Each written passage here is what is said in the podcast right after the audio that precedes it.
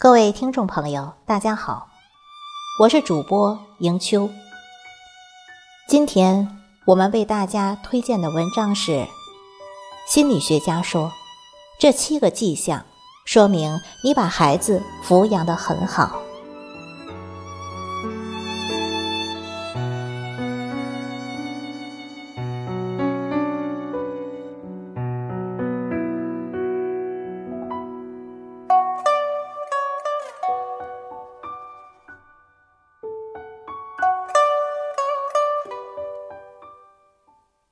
新时代父母对自己要求很高，即便将孩子抚养的很好，有时也会对自己不满意。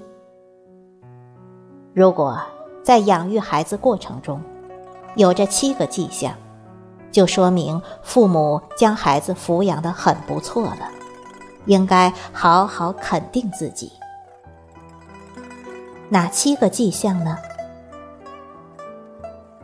第一，孩子能够在你面前表现出各种各样的情绪。很多父母比较头疼孩子在自己面前发脾气，但每个人都会有各种情绪，区别只是会不会在某个人面前表现出来而已。对一般人而言。觉得越亲近的人越容易在他们面前表现情绪。如果孩子心里感觉和父母贴近，就敢在父母面前表现出各种情绪，尤其是负面情绪，愤怒、悲伤、恐惧等。也只有当孩子感觉与父母相处有绝对安全感。才会在父母面前撒娇。如果孩子在父母面前表现的情绪很少，或者只表现某一类情绪，就预示着亲子关系有些问题了。父母需要注意，自己是否不许孩子表现出某种情绪，或者当孩子表现某种情绪的时候就打岔。接纳孩子的每一种情绪。如果孩子不知道怎么描述自己的情绪，可以帮他们说出来。第二，孩子受伤或者遇到问题时，首先找你。很多父母以为孩子遇到问题会找自己解决，其实未必。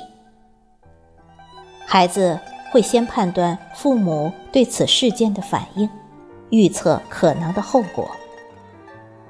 所有判断都是基于孩子过去和父母相处的经验。只有当孩子觉得会获得帮助，遇到问题时才会第一时间找父母。如果孩子过去在外面受到伤害，找父母求助。而父母采取责怪的态度，孩子以后可能宁愿忍耐痛苦，也不会找父母求助。第三，孩子会和你谈自己的想法，不担心你会有什么反应。如果孩子愿意告诉你自己的任何想法，就说明你们这段亲子关系很亲密。有些父母对孩子太过严厉，或者对孩子的想法、情绪反应过度，孩子就会越来越不愿和父母说自己的想法。此外，孩子也能比较准确感受到父母的心理承受力。如果他们觉得父母不能承受，也不会告诉父母。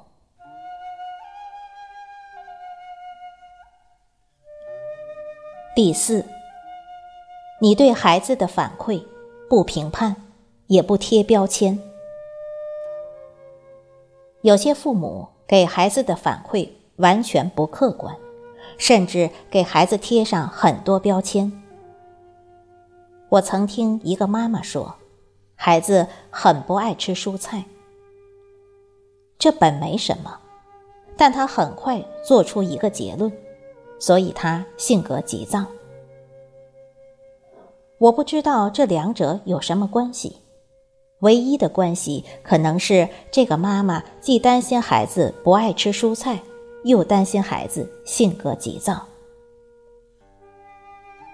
也有些父母在诉说了孩子行为以后，总要给孩子贴上一个标签，比如懒、贪吃、不够聪明等等。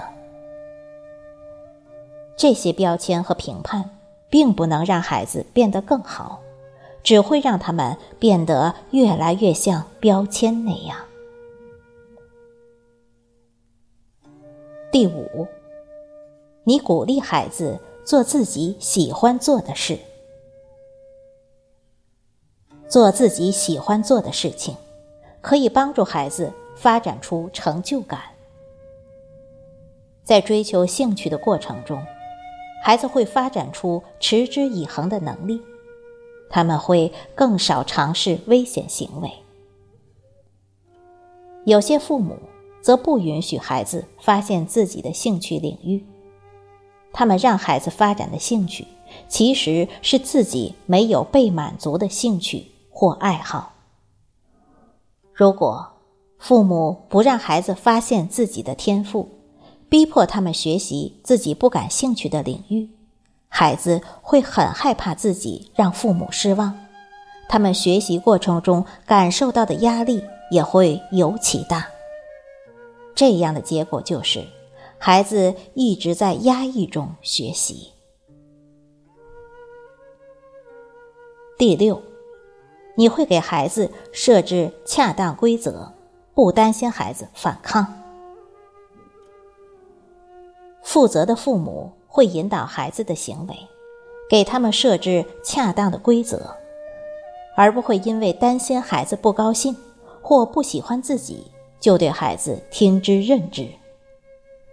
完全被放任的孩子，未来会遇到很多麻烦。恰当的规则包括：每天什么时间该做什么事，比如吃饭时间、睡觉时间；生活习惯规划，睡前刷牙、换洗衣服、做家务，晚回家要让父母知道和谁在一起等等。使用礼貌用语，去别人家注意什么礼仪，过马路乘车要注意什么等等。第七，会对孩子道歉，并且弥补过错。我曾写过一篇文章，叫“三个字就能改善和孩子的关系”，很多父母却不肯说。亲子相处中出现的问题未必全是孩子的错，有时父母也有做的不对的地方，比如情绪反应过度，对孩子大发脾气、打孩子。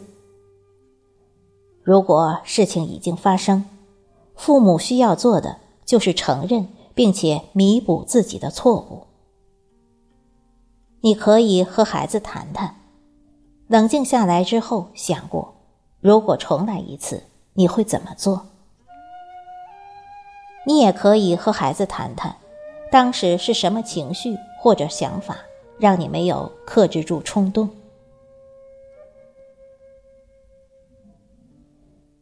亲子关系是一辈子的关系，传统的思想总是认为，父母对孩子就是应该高高在上，对孩子做什么都理所当然。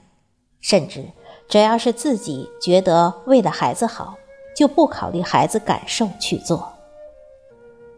常听一些父母说：“我打他是为他好。”这是很奇怪的逻辑。如果想让孩子明白道理首先要用孩子能理解的语言去讲道理。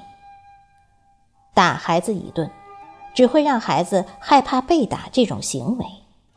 孩子最后会得出结论我这么做会被爸妈打但为什么不能这么做？也许永远都不知道。这七个迹象存在于你抚养孩子的过程中吗？